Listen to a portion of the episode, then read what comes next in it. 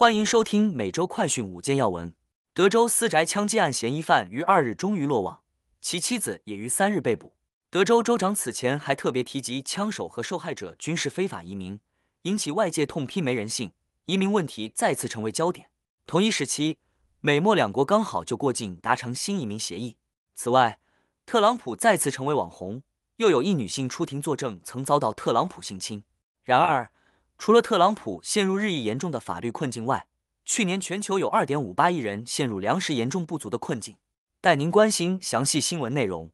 首先带您来关注的是第四十二条令到期在即，美墨达成关键移民协议。在针对限制移民的第四十二条法令将于十一号到期之际，美墨双方达成了一项重要协议，以解决前所未有的移民潮引发的人道主义问题。白宫国土安全顾问兰德尔本周会见了墨西哥总统洛佩兹。墨方官员随后证实，墨西哥将继续接受来自至少四个国家被美国遣返的移民，包括古巴、海地、尼加拉瓜和委内瑞拉。这一协议的达成，预计将为拜登政府提供一个强硬的执法工具，不仅能驱逐移民，还能对更多试图北上的移民起到威慑作用。疫情期间开始实施的第四十二条法令，允许联邦政府可以以公共健康为由，快速遣返非法入境的移民，拒绝他们的庇护申请。接下来要带您关注的是，再有女性出庭作证曾遭特朗普性骚扰。前时尚杂志专栏作家卡罗尔控告前总统特朗普性侵一案又有新进展。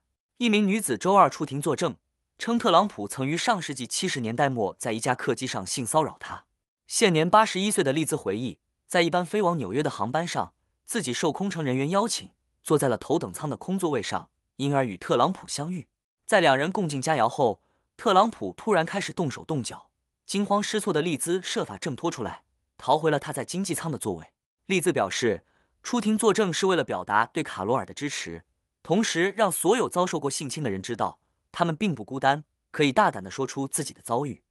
现在带您来关注的是，疫情期间人口外流，纽约州和加州锐减九百亿美元税收。根据国税局发布的最新数据，疫情期间从纽约和加州外逃的富人数量增加一倍。两年内，两周共损失超过九百亿元的税收收入。在人口外流期间，二零二零年纽约州损失两百亿美元的调整后税收，二零二一年损失两百五十亿美元税收；加州二零二零年损失一百八十亿美元税收，二零二一年损失两百九十亿美元税收。税收迁移外流现象已持续多年，但疫情期间加剧。专家表示，部分原因是因为处于阳光地带的远程办公和白领工作的机会增多。人口流动最大的赢家是佛罗里达州。数据显示，该州在2021年增加12.8万户家庭，税收从2020年的280亿美元升至390多亿美元。接下来带您关注的是，警方追捕四日德州枪杀五人嫌犯和其妻被捕。德克萨斯州圣哈辛托县地方检察官周二傍晚确认，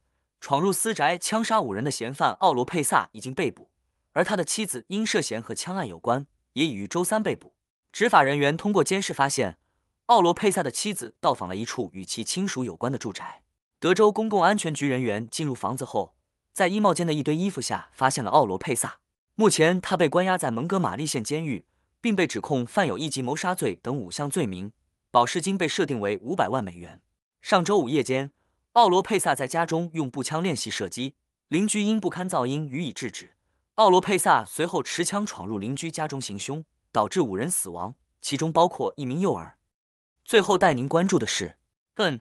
二零二二年二点五八亿人现严重粮食不足困境。根据周三三日联合国全球粮食危机报告发布的报告显示，由于冲突、气候变化、新冠大流行的影响以及俄罗斯在乌克兰的战争，去年五十八个国家中超过二点五亿人面临严重的粮食不足，其中七个国家的人们面临饥饿和死亡，包括索马里、阿富汗。布吉纳法索、海地、奈及利亚、南苏丹和也门。联合国秘书长安东尼奥·古特雷斯表示，二点五八亿人面临严重粮食不足和需要紧急粮食援助。该数字已经是连续第四年增加，这对人类未能实现联合国消除世界饥饿的目标成为严厉指控。联合国分析，多重原因导致饥饿问题加剧，包括国际冲突、气候冲击、新冠疫情大流行等影响，以及俄罗斯在乌克兰发动战争。该战争对化肥、小麦、玉米和葵花籽油的全球贸易产生了直接影响。以上是今天的每周快讯五件要闻，更多完整新闻内容，请关注凤凰美洲台微信、印思、脸书、小红书、TikTok、油管、推特等各社群平台。